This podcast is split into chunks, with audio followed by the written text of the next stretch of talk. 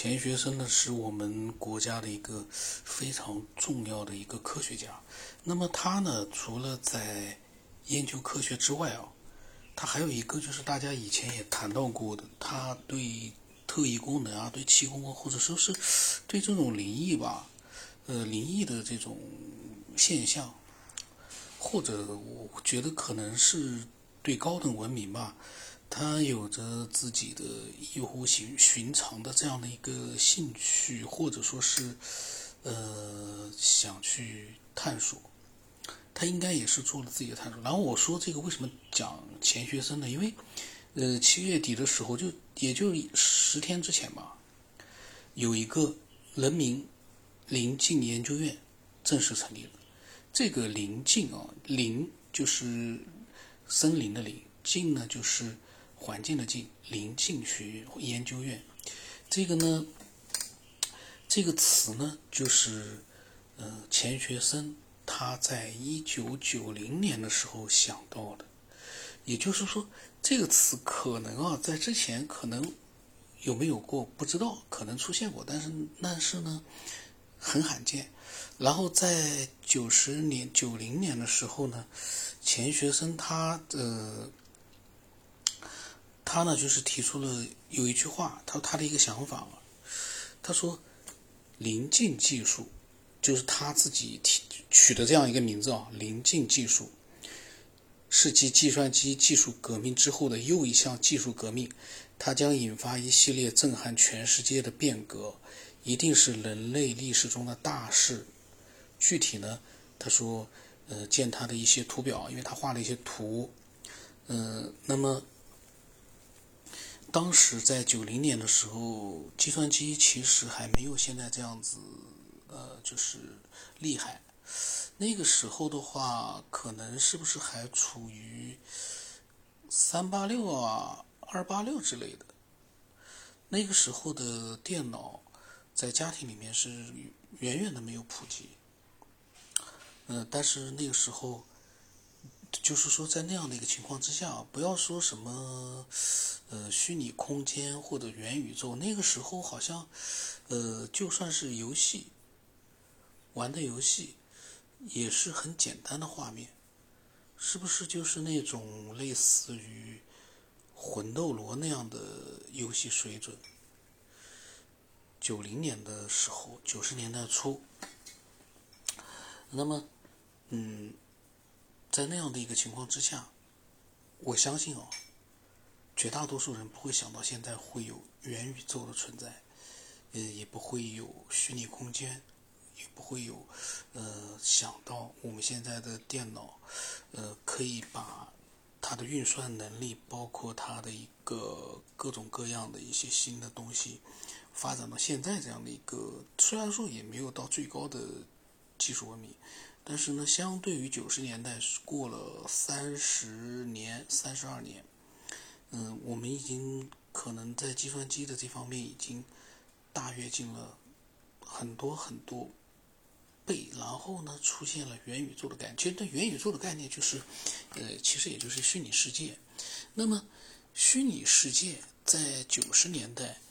嗯，我不知道钱学森他是不是接受了一些。其他人的一些启发，所以想到了“临近”这样的一个名字。这个名字呢，给人的感觉就是哦，很像是有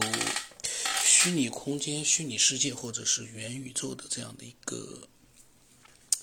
呃感觉。那么他呢，当时呢，就是还画了图。他当时也对这个名字呢，呃，他也就是做了一个，他其实是翻译的一个嗯英文词。那么他翻译的这个英文词呢，我看不大清楚。v i r t u a l r e a l i t y 这个词的话，是不是也就是虚真实虚拟？反正呢，就是他把这样的一个词呢，他翻译成了他当时有两个选择，一个是人为的紧紧境。就是不用人造景境的原因是，他说如果是用造的话呢，那就是中国园林一样，就是说太刻意了。他的意思说是人为的呃景境。但是呢，这个景境我我相信他的意思就是说，人造的，那么你就像园林一样，你去用你的一个人工巧匠造出来之后，那用你的双手把它造出来一个东西，它就固定就是这个东西。但是人为的景境呢？是变化无穷的，就是是人为出的，就是创造出来，但是呢，它不是一个固定的一个境界，是一个可以不断发展的，然后，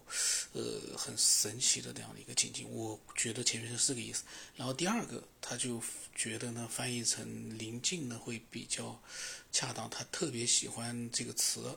他觉得呢中国味特别浓。他这个信写给谁的我不知道啊，也没有讲，就这么一个图。呃，那么。他当时对他心目当中的临近技术呢，嗯，他也有一个图表。这个图表呢，它有有一些这个表格里面有一些呃关联啊，我看看啊，是怎么样去解释？他说呢，他心目当中的这个临近技术应该就是人的创造能力的那样的一个大大提高才会有。嗯，然后呢，他说这是一个大成的智慧，然后也是。除了人的创造能力之外呢，再加上信息网络的一个辅助，成为一个他心目当中一个大成智慧。然后呢，他所说的这个大成的智慧呢，又分化成了一个文艺方面的、科学方面的。他说文艺方面的不管什么文艺大发展啊、文化革命之类，他说科学方面呢，就是一个也是大成智慧也会造成一个科学大发展，然后呢引发科学革命，然后。这个科学大发展，然后又会有思维上的一个科学上呢，又会得到一个提升。然后呢，嗯，思维科学提升了之后呢，又最终啊，在科学革命引发科学革命，同时呢，思维科学呢，最终又重新再去提高临近的技术。总的，它这个图纸的意思，其实就是说，呃，临近技术呢是科学大发展之后，呃，通过就是信息网络的一个同步发展，最终呢在呃思思维这方面呢得到一个提升，就科学思维这方面，然后呢又会呃有一些形象思维，有一些灵感思维的理论，呃，最终呢就是呃。促生了临近技术本身的一个更高的一个发展，它这是一个就是相辅相成的，就是互相就是呃促进的这样的一个它的一个一个思路。那么我们其实我看到这个的时候呢，我临近我就觉得这个词真的是蛮好，呃，然后就是非常的佩服的就是在九十年代的时候，大家。能不能想象得到，在我们三十年之后，呃，会出现的这样的一个情况，就是虚拟空间、元宇宙的出现，已经顺理成章，而且计算机的一个运算能力已经达到了一个我们无法想象的地步。我们三十年前能想到？我觉得还蛮难的呢。嗯，你比如说，当我们面对一个旧式的电脑的时候，它的运算能力也不高，我们可能在上面就是打打字，嗯，有一些简单的一些图形，最简单的那种，呃，这种叫什么普通就就稍微厉害点的嘛，就是那种，呃，超级玛丽或者说任天堂的一些简单的游戏，我相信很多人都玩过，什么俄罗斯方块之类的，可能那个电脑就做这个的。那个时候，我相信极少极少有人会想到未来的电脑，我们可以把虚拟技术，现在已经可以把一个虚拟的人物从很远的地方投射到你的面前，一个虚拟的形象，立体的三维的虚拟形象，已经到了这样的一个技术了。当然，这个三维的立体头像，这个呢，其实就是一个，呃，它这个我倒觉得也不是很稀奇，因为它是通过一个视频的一个转换，把它转换成一个，呃，三 D 的一个虚拟 AV 的这样的一个，呃，面前的一个形象。这个呢，虽然说难也是非常难，但是呢，没有说像我们想象中那样的特别，呃，无法达到的那样的一个科技。但是呢，对于三十年前的人来说，我觉得蛮难想象，但是呃，在那个时候呢，可能在西方计算机稍微发达一点的地方呢，他们可能在科幻的一些作品里面，是不是也会有一些呃类似的、接近的一种想象，很难说。但是不管如何呢，钱学森因为他对于神秘莫测的一些东西哦，可能是有他自己的一个。非常强烈的一个好奇，或者说是兴趣，甚至于说是，呃，想去做一些研究。那么他，呃，基于这样的一些各种各样的，他还是科学家。他这个人，想想多有厉害，多厉害啊！他搞那个两弹一星，然后呢，没有他的话，我们原子弹可能也很难很难。然后到现在为止，我们的钱学森弹道，就是那个东风十七，钱学森弹道，让我们的导弹。能够处于一个呃击破美国的星球大战的，就是这个导弹防御系统的这样的一个能力，这是几十年前钱学森弄出来的，所以他是一个非常非常聪明的这样的一个人类。那那么他呃对于元宇宙类似啊，他因为我他不知道这个名词是新的。还有虚拟空间，呃，虚拟世界，呃，这样的一些概念，他是怎么样去有一个自己的想象的？然后真的很生气，就是关于他对于特异功能啊，或者说是灵异鬼怪啊之类的这方面的，我一直就好奇，是我没有看到全学生就是太多的对。呃，这方面的一些他个人的一些想法和推测，我我我以前没有去搜索过。我刚才突然想到，到底他在晚年的时候，呃，通过一系列的研究特异功能，或者说是这种灵异事件，他最终是什么样的一个观点？嗯，我相信他应该是不会改变。然后他在对于。嗯，人类世界的这样的一个起源上面有没有什么自己的想法？这个呢也不太清楚，但是他一定是思索过，我敢肯定。嗯，他这种就是脑力思维非常厉害的人啊，他一定也会思索过。那么他一定也会，嗯，确定一件事：人类这样的一个文明，靠自己是不可能进化过来的。不是，不要说人类了，就是地球上的，呃，所有的这些。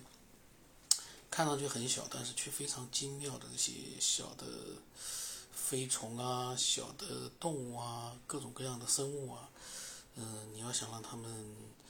嗯自发的去演化、进化，这个世界从无到有出现，我相信他一定也会觉得不可能。就思维能力极强的话，他我我觉得他是有办法去说服自己，